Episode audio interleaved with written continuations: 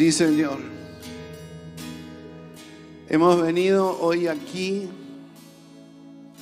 y reconocemos, Señor, que tu amor nos envuelve, que tu amor trasciende, que tu amor pasa fronteras, que tu amor es maravilloso y es digno de ser puesto en alto y digno de ser exaltado, digno de recibir todos nuestros aplausos, nuestro reconocimiento, nuestro amor.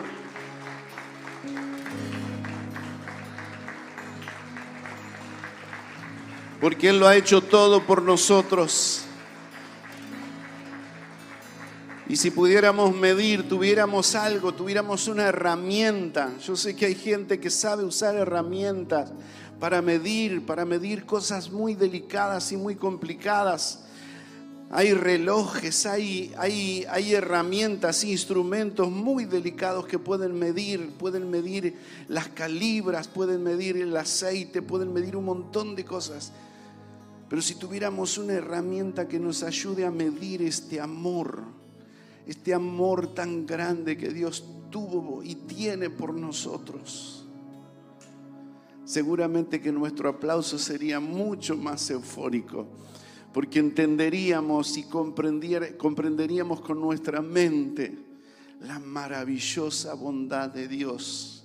Al amar a alguien que no merece, al amarme a mí, el menos merecedor de todos. Así que damos gracias al Señor. Tomen asiento, bendecimos al Señor por este amor y ciertamente que lo valoramos, no lo menospreciamos. ¿Sí? ¿Valoramos el amor del Señor? Amén. Claro que sí. Y algún día entenderemos ese de tal manera Dios amó al mundo, que entregó, que dio. Para nosotros que, que a veces damos y en ese damos tenemos, o por lo menos la idea de que algún día tengamos una devolución. Que el Señor nos ayude a poder amarlo incondicionalmente. ¿Sí? ¿Cómo están? ¿Con frío? Tenemos un problemita ahí con los aires, no sé qué pasó. Pero bueno, está fresquito pero lindo. ¿Sí? Bueno, ustedes me avisan porque yo a veces cuando me pongo a predicar me olvido. Y mi señora me dice, ¿pasamos un frío? Bien, estamos con el examen médico. ¿Cuántos están conmigo? Vamos a seguir con el examen médico completo, la parte 2. Esta para, para que continuemos con lo que hablamos de Apocalipsis la semana pasada. Y, y la idea es que todos nosotros nos podamos poner al día. Dios está dirigiendo su mensaje a la iglesia, a la Odisea. Si tenés el pasaje, ya podés ponerlo ahí en pantalla, el pasaje de Apocalipsis, donde nos habla y nos dice a la iglesia lo importante de este examen médico donde nos da el resultado. Ustedes saben que yo estaba mirando el mío y la otra vez no les dije nada. Pero hoy me voy a tomar un minutito. ¿Tienen, ¿tienen ganas de escuchar mi, estudio completo? Eh, dice, a continuación le encontramos, le informamos los hallazgos del examen de salud realizado en la fecha indicada. Electrocardiograma, trazado electrográfico de características normales. Bárbaro, estoy bien. Conclusiones de laboratorio, normal. Buenísimo. ¿Y qué dice por ahí? Radiografía de tórax, botón aórtico levemente prominente, trama broncoideal, ilial, levemente acentuado. Así que de la columna, hermanos, estoy un poquito jodido. Radiografía de columna lumbal. Incipiente signo de espondilas artrosis, espondiloartrosis lumbal. Mi lectura media pobre. Así que no sé qué será eso, pero estoy medio complicado ahí. ¿eh? Este, la, evaluación audiométrica realizada en la cabina sonórica con curva compatible con normoacúsica, normoacusia bilateral. Así que también un poquito desviado del oído de un lado. Será el lado que, que me cuesta escuchar la palabra ¿eh? y que lo dejo pasar. ¿Qué dicen ustedes? La cuestión es que estoy bastante bien para este examen. Ojalá que el examen que le estemos haciendo hoy a nuestra iglesia, teniendo como referente el examen que se le hizo a la iglesia a la Odisea, eh, podamos ser aprobados, o por lo menos que nos diga al final, usted está aprobado, o por lo menos si tiene alguna complicación, va a tener que hacer un tratamiento y va a tener que mejorar en esta área. Porque la idea, y les quiero eh, adelantar, les quiero adelantar el final, bien como aquel que se pone a contar la película y quiere contar el final. ¿Encontraron la cita bíblica? Sí. Este, ahí en Apocalipsis capítulo 3.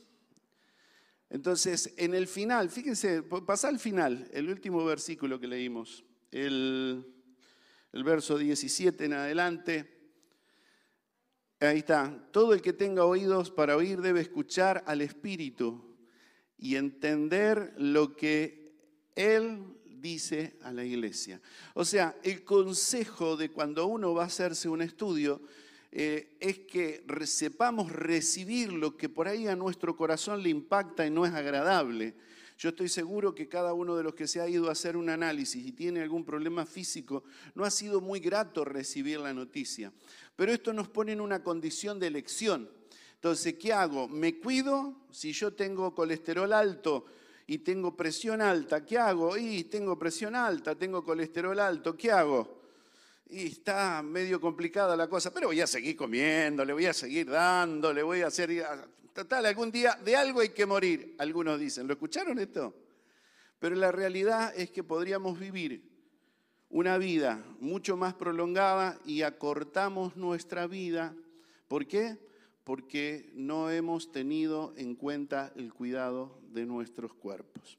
La idea es que hoy tanto vos como yo, en esto que vamos a dar como conclusión de todo lo que era este pasaje, puedas salir de este lugar diciendo, bueno, esto es lo que creo que me toca a mí pero necesito mejorar. Hablamos la semana pasada de la tibieza, hablamos la semana pasada de lo que sucedió con una iglesia cristiana, una iglesia muy reconocida, donde 90 millones de personas asisten en el mundo a esa iglesia cristiana que había entendido la santidad y la comunión con el Señor, el que les había enseñado y de quien ellos se habían tomado como base, John Wesley, había sido un hombre santo, un hombre consagrado sagrado a Dios, un hombre temeroso de Dios.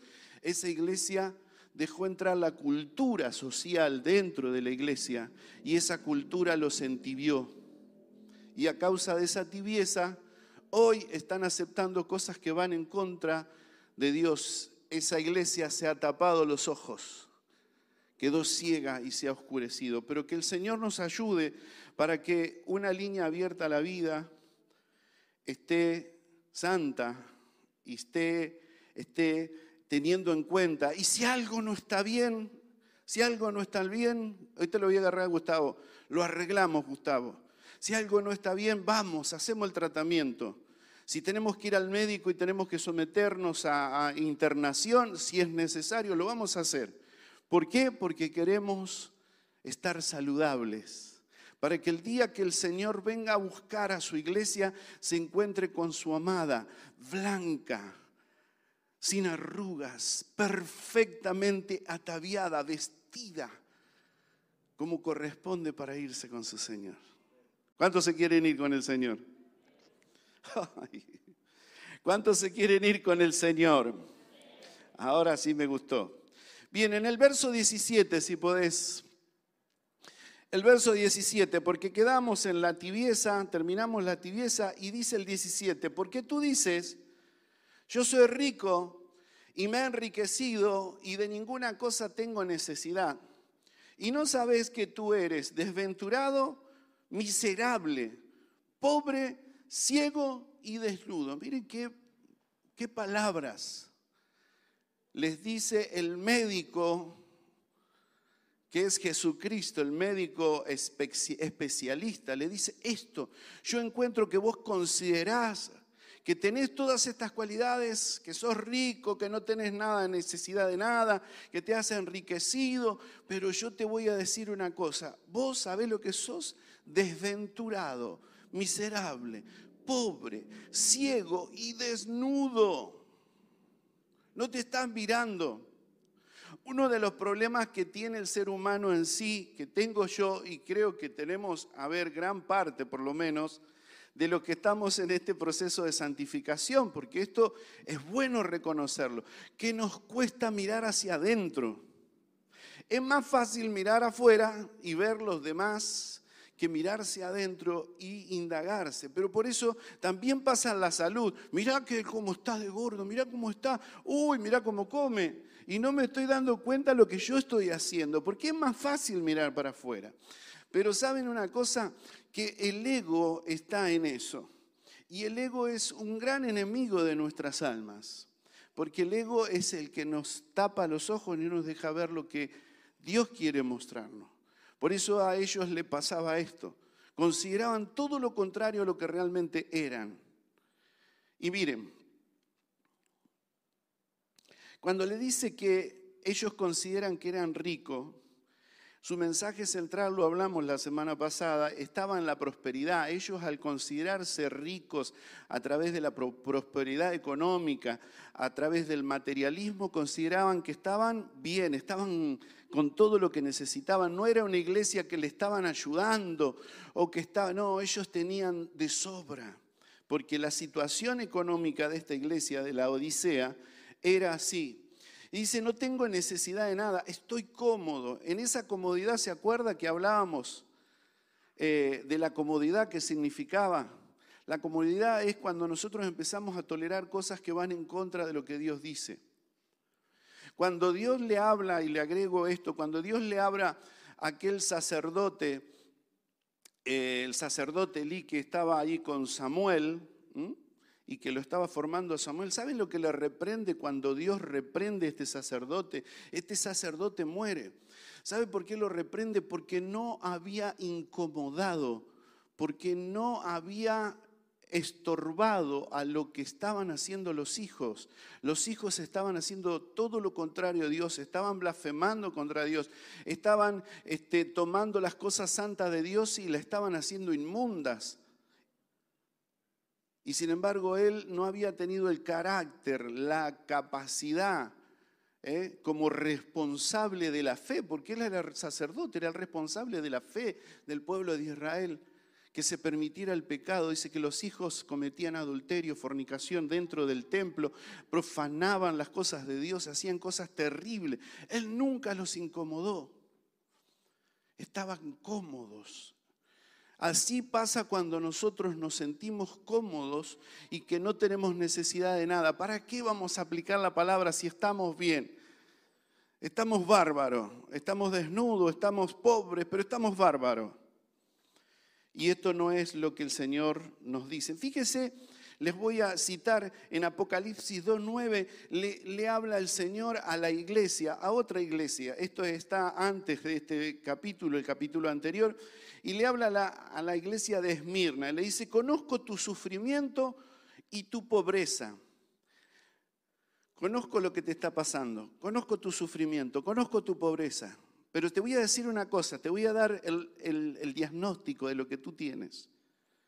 Sin embargo, te digo que tú eres rico. Es decir, Jesús le habla a esa iglesia, a la iglesia de Esmirna, y le dice que Él sabe que ellos son pobres a nivel financiero, que Él conoce los sufrimientos que están padeciendo por la persecución que tienen, y por las necesidades, y por las privaciones, también porque se ponen en contra de muchos porque le declaran la verdad. Y ustedes saben que en ese tiempo el que decía la verdad le cortaban el pescuezo. Hablando mal y pronto, dijera nuestro hermano, ¿cómo que se llama Gustavo? Eh, que hablaba con ese, ese lenguaje.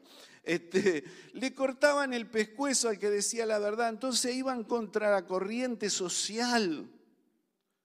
Sin embargo, el Señor sabe que les dice que eran ricos ellos eran ricos. ¿Y sabe lo que significa ser rico delante del Señor? Ser fiel a Él. Cuando vos sos fiel, Alberto, vos sabés que sos rico. Gustavo, vos sos rico. Inés, ricachona. Tenés todo lo que necesitas. Pero miren que le dice después de rico, y esto me llamó mucho la atención y lo quiero compartir con ustedes. Le dice, eres desventurado. ¿Qué quiere decir desventurado? Desventurado. Ustedes saben que la palabra viene del lenguaje original que significa ventura. ¿Y sabe qué es ventura? Que tiene el viento a favor, que va en en posición del viento a favor a donde quiere llegar. Cuando los marinos que despedían a un barco con sus velas le, decían, le deseaban un buen camino al, al marino que se iba de viaje y le decía buena aventura, buen viento en tus, eh, ¿cómo que se llaman? En tus velas buen viento en tus velas para que puedas llegar a buen puerto. En ese entonces se levantaba una tormenta y era terrible. Muchos de estos eh, episodios pasó Pablo cuando naufragó en lugares donde él tenía que dirigirse. ¿Por qué? Porque cuando iban en la mitad del camino el viento se levantó y fue contrario a sus velas y ocasionó terribles desastres. Así era que en ese entonces morían algunos naufragando porque el viento no era favorable. Cuando vos despedís a alguien que te vayas bien, que Dios te guarde, le decías lo bueno, entonces cuando decían buena ventura, era desearle buen puerto, buen viento. Cuando una persona no tiene viento, es un venturado. ¿Eh? Sale a buscar ventura, sale a buscar el viento. Este es un, este es un aventurero, es un aventurado. Sale a buscar vientos en la vida. Pero cuando le dice, eres desventurado a la iglesia, le está diciendo que va en contra del viento. ¿Y de qué viento se trata? Miren que en Mateo capítulo 14, verso 24 dice, ya el barco estaba en medio del mar, atormentado de las ondas, porque el viento era contrario. ¿Saben este episodio de Jesús cuando se les aparece ahí en medio de la tormenta? Entonces Jesús le dice, yo estoy a las puertas y ustedes están navegando contra la corriente ustedes están navegando contra mi palabra, están navegando contra mi voluntad. Y ahí analicémonos nosotros. Esto se lo dice a la iglesia la Odisea. Y yo creo que ha habido entre ellos quienes se han arrepentido y quienes han tomado el consejo final del Señor. Pero si nosotros, la iglesia actual de hoy, estamos siendo desventurados, quiere decir que estamos yendo en contra de qué? En contra de Dios y de su consejo, en contra de sus palabras, según mi filosofía, según mi cultura, según mi parecer. En mi casa soy yo el que ordeno, en mi casa soy yo quien mando, pero ¿estás yendo con el viento a favor o estás desventurado? ¿O estás yendo en contra de lo que Dios te dice que hagas? Eso lo tenés que analizar vos. Yo no estoy para acusarte. Yo lo que te estoy dando es el informe que le dieron a la Odisea. Y que vos conmigo, porque yo también estoy analizando esto que dice la Escritura, estoy pensando si yo voy con viento a favor o voy desventurado.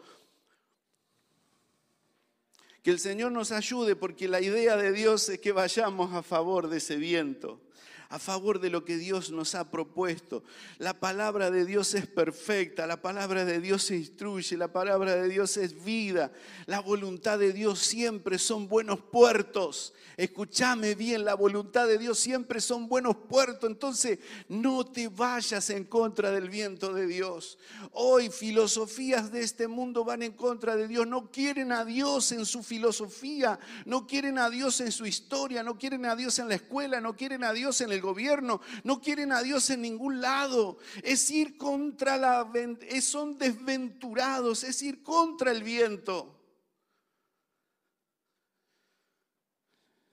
Entonces un país que prospera es un país que pone la, eh, se aventura a, ir en favor del viento, tiene una buena aventura porque va en favor de la palabra de Dios. Y todo, miren la historia, busquen la historia, todo país que empezó su gobierno y que hizo las cosas de acuerdo a los principios bíblicos, los principios de Dios, en los principios de la palabra, le favoreció, le fue bien. Cuando el hombre pone a Dios en medio de su casa, dice, acá en esta casa se ama a Dios, se sirve a Dios, se sigue a Dios. Y el que no está de acuerdo, mi querido, ahí está la puerta. Y acá se hace como yo digo, porque la Biblia me dice que yo lo haga así, que ordene mi casa, que, que lleve las cosas en el orden que corresponde. Entonces yo estoy siendo un bienaventurado tengo una muy buena aventura porque sé dónde me va a llevar al final. Me puedo equivocar, puedo tener algunos problemas en el camino porque en el mundo tendremos aflicciones, pero yo les aseguro que el puerto va a ser el puerto deseado, el puerto anhelado. ¿Qué puerto deseas vos? ¿Qué puerto deseo yo? Y la segunda, la otra palabra que les dice es miserable. Y la palabra miserable etimológicamente viene del latín y es miserabilis, que significa, escuchen, desgraciado, infeliz. Jesús le dijo desgraciado, infeliz, porque eran miserables, porque ellos se consideraban orgullosamente sobrados de todos no tenían necesidad de nada y les aseguro que miraban a las otras iglesias de así, ¿eh? con la, la naricita parada. Y mire lo que dice la definición de miserable. Es un adjetivo, calificativo, ¿no? Se le llama miserable a una persona ruin, indigno, canalla, mezquino, infame, vil, innoble, bajo o despreciable. Eso lo dice el diccionario etimológico y el diccionario bíblico. Extremadamente tacaño y regatero, individuo pobre o que, es carente de algo necesario. Y les leo el concepto también. Ser un miserable en general es producto de la circunstancia, referido a todo o una vida que sea miserable implica sufrimiento, desgracias, carencia, infortunio y mm, se mueve a compasión.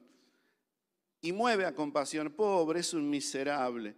En ciertos casos y con una significación diferente, la, la persona miserable es la que aprovecha de otros y los engaña para su provecho. También designa a quienes tienen valores materiales, pero los guarda y vive en forma denigrante.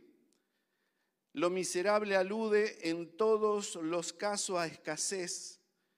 En estos dos últimos casos, el del canalla o el deshonesto y el avaro. La falta de esto, ¿saben qué es? La carencia de esto, que, significa ser el miserable, es falta de ética espiritual. Cuando les dice que eran miserables, no tenían ética espiritual, eran ruines, eran despreciables, eran infelices. Tenían todas estas cosas que iban en contra. ¿Por qué, hermano? Porque cuando uno se empieza a olvidar de la palabra de Dios, cuando uno empieza a dejar de lado los preceptos de Dios, Miren lo que dice Romanos capítulo 3, verso 10 al 11. Como está escrito, no hay justo ni aun uno, no hay quien entienda, se les embota la mente, no hay quien busque a Dios, todos se desviarán, a una se hicieron inútiles, no hay quien haga lo bueno, no hay ni siquiera uno. Esto dice Dios Esto dice el, el doctor, el médico, el especialista, el que está mirándote y te va a dar un consejo y que me va a dar un consejo a mí y le está dando un consejo a la iglesia de qué es lo que está pasando en su interior, qué es lo que hay adentro de su ser. Todo lo que estaban equivocados, sin embargo, ellos estaban viviendo esta ruina. Luego le dice, pobre. A ver, y quiero que estemos en esto bien entendido, porque Dios ama al pobre. Dios está al lado del pobre. Dios está al lado del menos válido. Dios está al, lado del que es pobre de espíritu. Pero vamos a definir cuál es la pobreza que el Señor repudia o cuál es la pobreza que acá le está resaltando. Esta clase de pobreza espiritual es la mezquindad basada en la creencia de la propia excelencia personal y la superioridad moral en comparación con otros. Yo soy mejor que Alberto. ¿Lo viste, Alberto? Es, soy miserable. Pero me ves a mí como soy, tengo todo. Yo antes era orgulloso, pero ahora, gracias a Dios, soy perfecto. ¿Eh? Entonces, esto no aceptando que tras esa capa de moralidad o de que se cree que está, bien y que se ve, porque sea el que, el que entra en esta pobreza es el que se automira y se dice, qué bien, que estoy, vio como el que se miraba en el lago, como que se llamaba Narciso, ¿no? Que se miraba y decía, que estoy embelesado de la hermosura que soy, qué lindo que soy, yo soy bueno. Y tiene una idea de sí mismo toda equivocada. ¿Por qué? Porque se cree superior, se cree que está, que lo logró, que lo alcanzó, que tiene todo bajo control. Una persona que tiene esta actitud es muy difícil que se humille, que se arrepienta, que pida perdón, que esté doblando sus rodillas ante el altar de Dios, porque se encuentra que está resuelto. Sin embargo, es pobre. Y fíjense, la diferencia con aquel que es pobre de espíritu. Un pobre de espíritu es quien sabe que está arruinado espiritualmente cuando este, eh, estamos sin Dios. Él dice, yo estoy arruinado si estoy sin Dios. Es quien, que, es quien está desprovisto de toda virtud y reconoce su pobreza, se mira como aquel que se iría al pecho y decía, yo reconozco, sé propicio a mí que soy un pecador. Y esto se refiere a su profunda humildad de reconocer la absoluta bancarrota espiritual en sí mismo. Y eso es cuando estamos apartados de Dios. Miren hermanos, yo soy lo peor, lo más ruin que puede existir sin Dios. Si hay algo que puedo tener, si hay algo que puede haber alcanzado, si hay algo que puede ponerse Rubén, es esto es por la misericordia y el amor de Dios y no es una falsa humildad. Hermano, muchas veces me he considerado menos que eso. Pero aún trabajo porque hay falsos orgullos dentro de uno dando vuelta. Falso, no, falsa humildad a veces dando vuelta dentro de uno, pero cuando se corrige, cuando tenemos la capacidad de saber escuchar a los que están al lado nuestro. Porque ¿saben qué? Cuando nosotros nos hacemos el test del temperamento, lo hacemos nosotros, nos sale de una manera, pero cuando lo hace mi esposa o cuando lo hacen mis hijos, wow, cambió el test me resultó que era diferente mi percepción de la vida y de lo que considero que soy yo a lo que piensan los demás. Pero ¿saben qué? Un humilde, un verdaderamente humilde dice, a ver esposa, a ver hijo, dígame, ¿qué ven ustedes de mí? Y se somete. Y está dispuesto a la corrección, está dispuesto a, a ser observado. Jesús dice, ¿qué dice la gente de mí? ¿Qué dicen? ¿Qué dicen los demás de mí? ¿Vos te preguntaste esto? ¿Qué dice la gente de vos?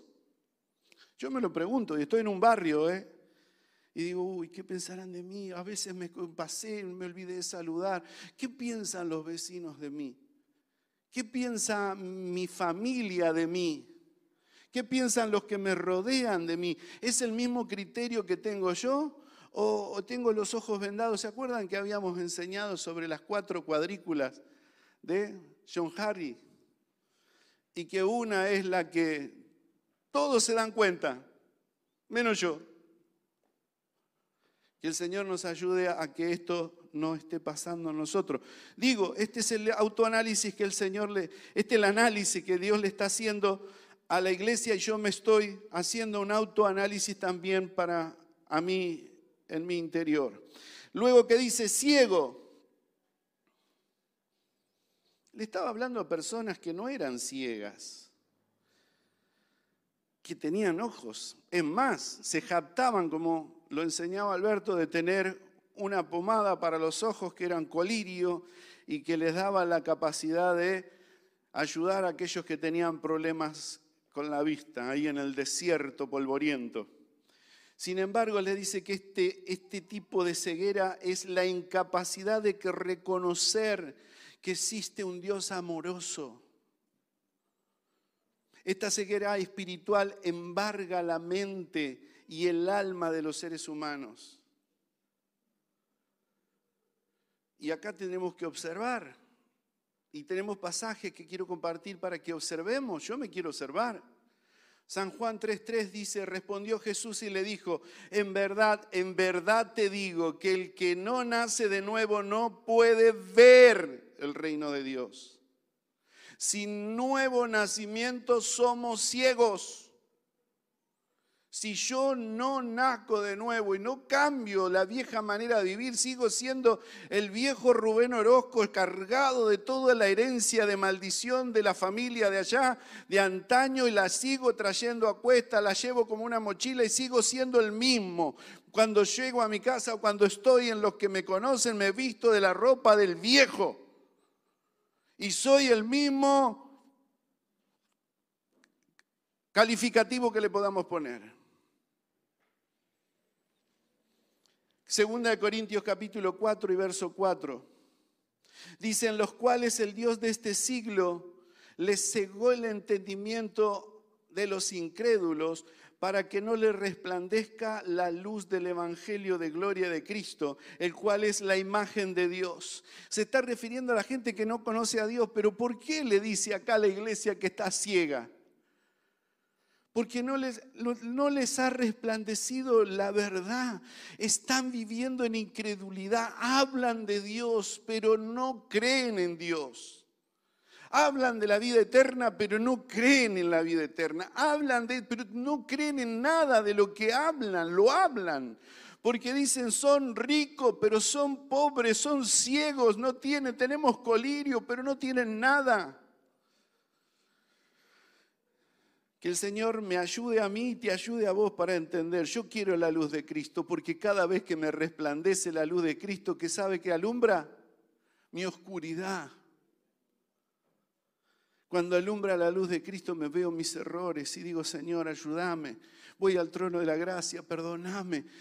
Señor, dice tu palabra que tú te haces fuerte en mi debilidad. Por favor, ayúdame a vencer. No quiero seguir siendo débil y ceder en mi debilidad. Quiero vencer mi debilidad, pero necesito la ayuda de tu espíritu. Entonces esa persona entendió, comprendió y supera y sale adelante. Porque deja que la luz de Jesús le resplandezca. Miren lo que dice también Primera de Juan 1.6. Y esto, esto analicémoslo bien. A ver, yo digo esto, a ver, yo digo que ando en luz. Si decimos que tenemos comunión con Él, pero andamos en tinieblas, mentimos y no practicamos la verdad. Así que quiere decir que si yo digo que soy santo y ando en luz, pero después allá en lo secreto ando en tinieblas, hago lo que Dios me dice que no haga, vivo las cosas que Dios dice que no viva. Total, no me ven, no sabe el pastor, no saben los hermanos, yo estoy bien. Seguramente que estoy andando en tinieblas y la verdad no está en mí. ¿Y la verdad quién es? ¿Quién es la verdad? No, Jesús, qué poco que lo dijeron. ¿Quién es la verdad?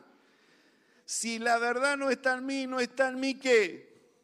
No está Jesús en mí y yo necesito que Cristo habite en mí y viva en mí. Él es la verdad, no yo, Él es la verdad.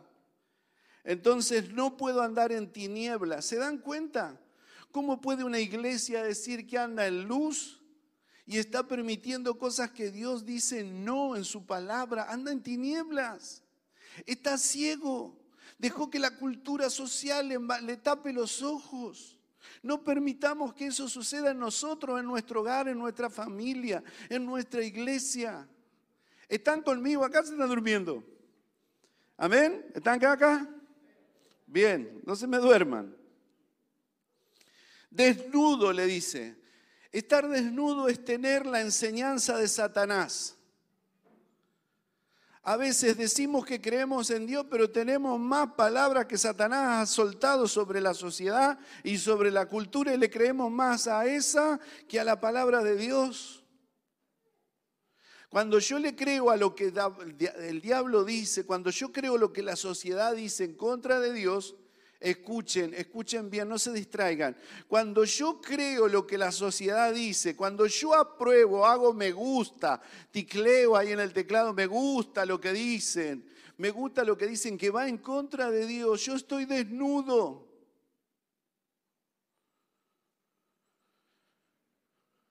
Y le dijo, ¿Quién te enseñó que estabas desnudo? Génesis capítulo 3 y verso 11. Cuando el Señor se encontró con Adán, ¿quién les dijo que estaban desnudos?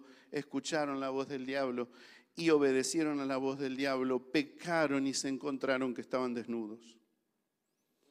Romanos 13:13 13 dice, andemos como de día honestamente, no en glotonerías y en borracheras, no en lujurias y laxivias, no en contiendas, contiendas, no en envidias,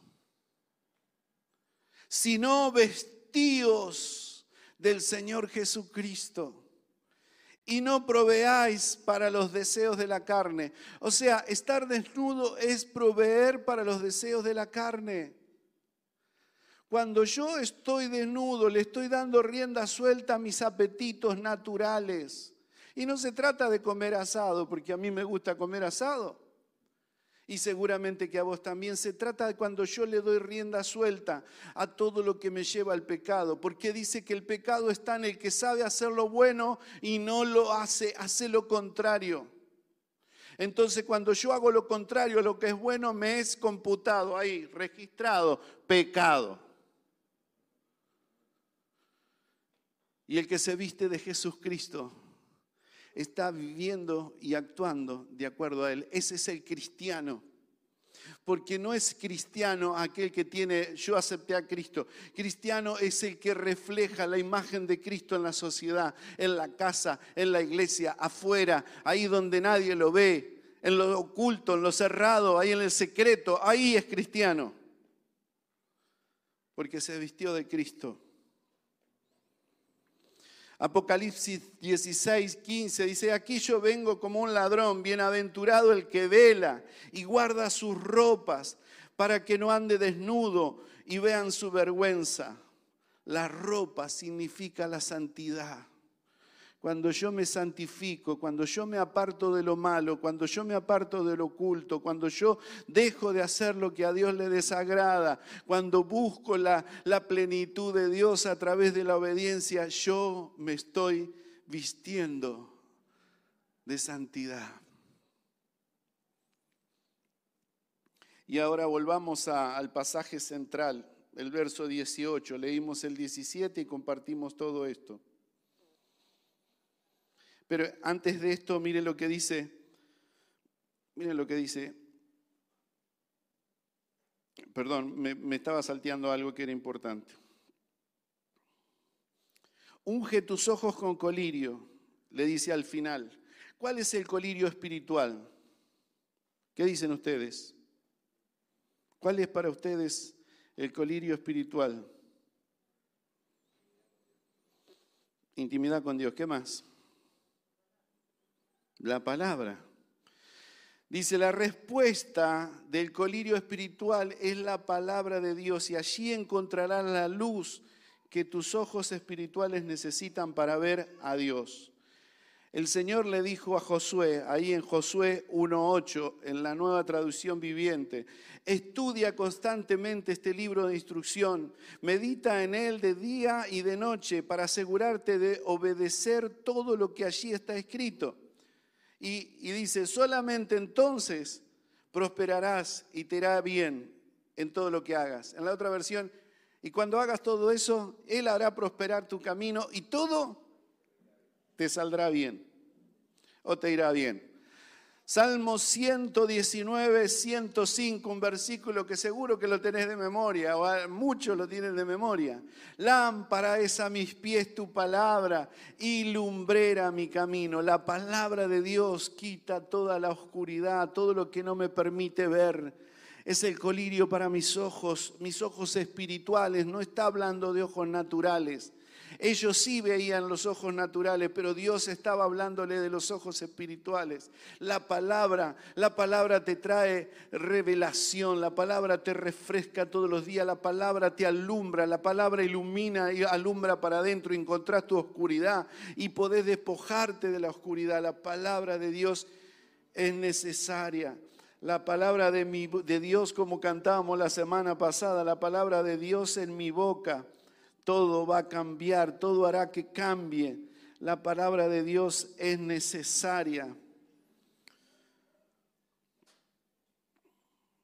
Y mire lo que dice, volvemos a leer este pasaje.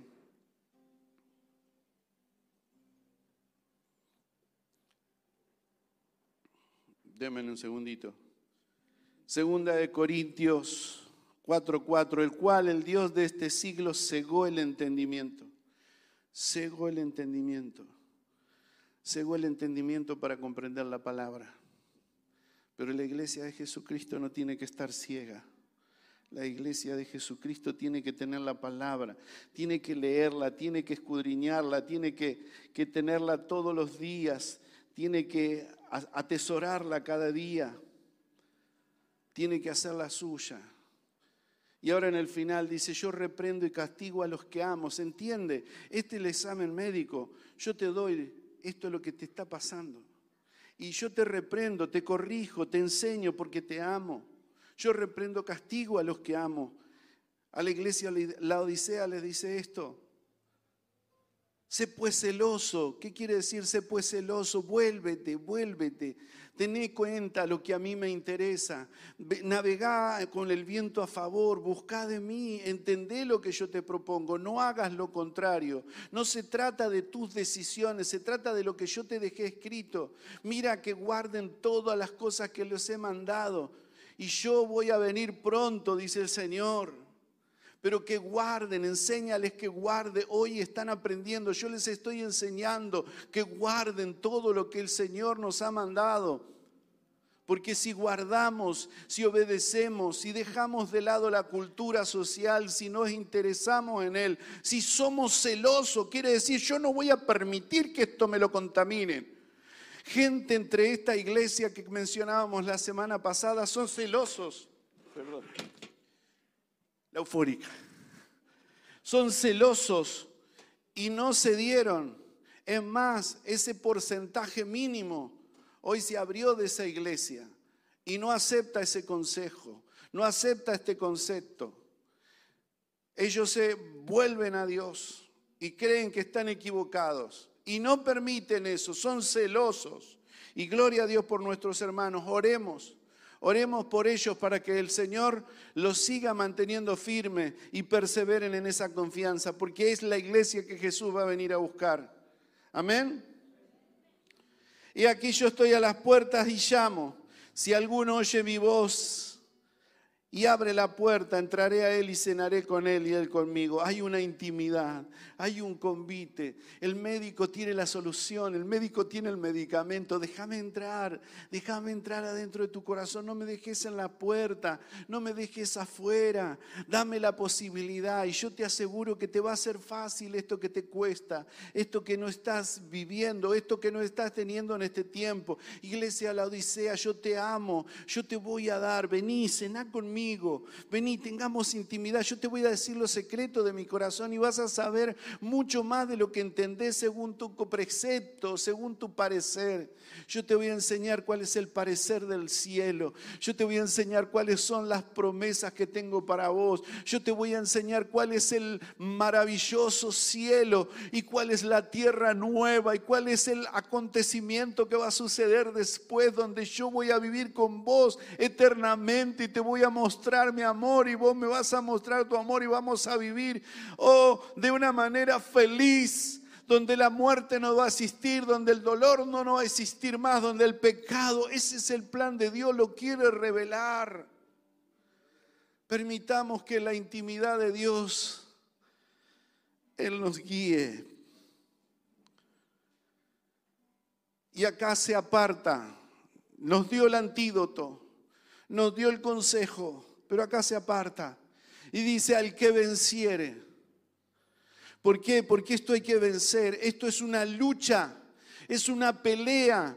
Es una pelea diaria. El diablo no quiere que sea salvo. Hay una guerra, una guerra desde el día que Adán y Eva pecaron. Hay una guerra, hay una guerra. Satanás está buscando de hacer todo lo posible para que te pierdas, para que no tengas vida eterna, para que no cumpla el propósito Dios sobre tu vida. Si no te quiere, quiere otro diseño, pero que déjame decirte esto, hay un diseño original de Dios, un diseño diagramado de él antes de la constitución del mundo y quiere que se cumpla en vos, que se cumpla en mí. Al que venciere, yo le daré que se siente conmigo en mi trono, así como yo he vencido y me he sentado con mi Padre en su trono.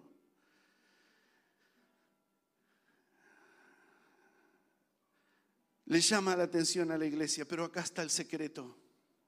El secreto es que venzas el secreto es que si vences y te opones a todo lo natural y humano, si sentís que hay cosas que hay que cambiar, si tenés que entrar en terapia, si tenés que ir a hacerte... Eh, todos los análisis de vuelta y si tenés que restringirte, si tenés que ayunar, si tenés que comer eh, mejor, si tenés que hacer todo lo que tengas que hacer, hacelo para que te vayas con el Señor y estés saludable y la vida eterna sea un propósito maravilloso en tu vida. ¿Estamos listos los músicos? En conclusión y como final, escuchen, la iglesia, la Odisea, es la iglesia que va a vivir el rapto. Y Dios no trabajó en vano. Y la idea de él es que este consejo no sea en vano.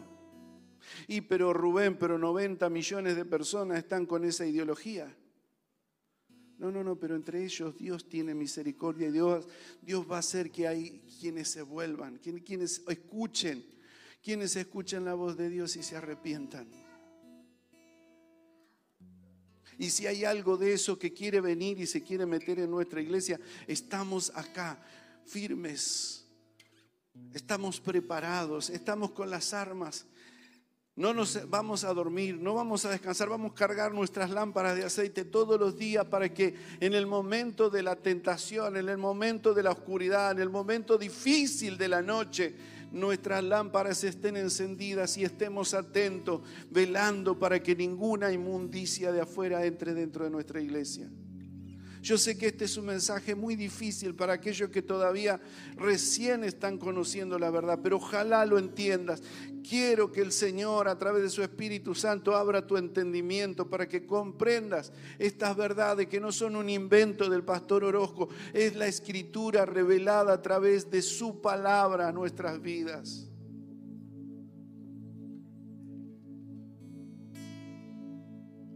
Esta es la buena señal que para que diga estas palabras el Señor, yo reprendo y castigo a los que amo. Hay un arrepentimiento. Y si yo estoy en esa actitud, yo quiero arrepentirme. Ante la duda me arrepiento, Señor, de todo lo que esté haciendo mal. Yo estoy dispuesto a aceptar y a aceptar y llevar adelante el consejo de este médico especialista especialista en resurrección. Uh, especialista en resurrección y en avivamiento. Su especialidad, la especialidad de, de este médico es resurrección.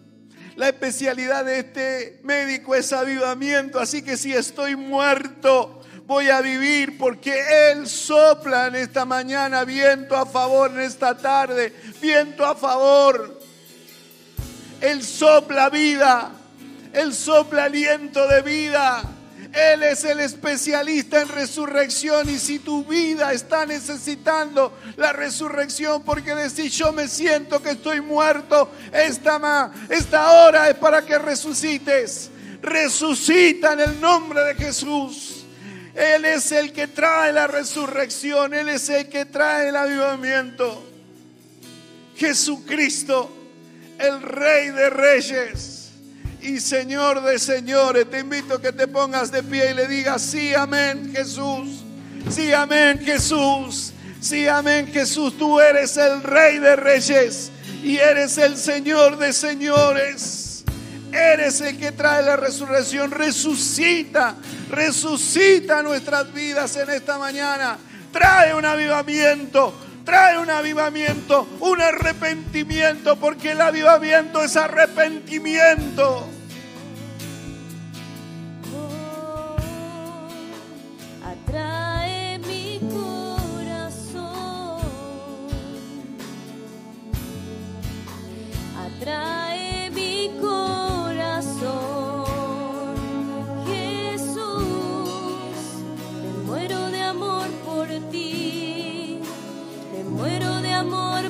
Por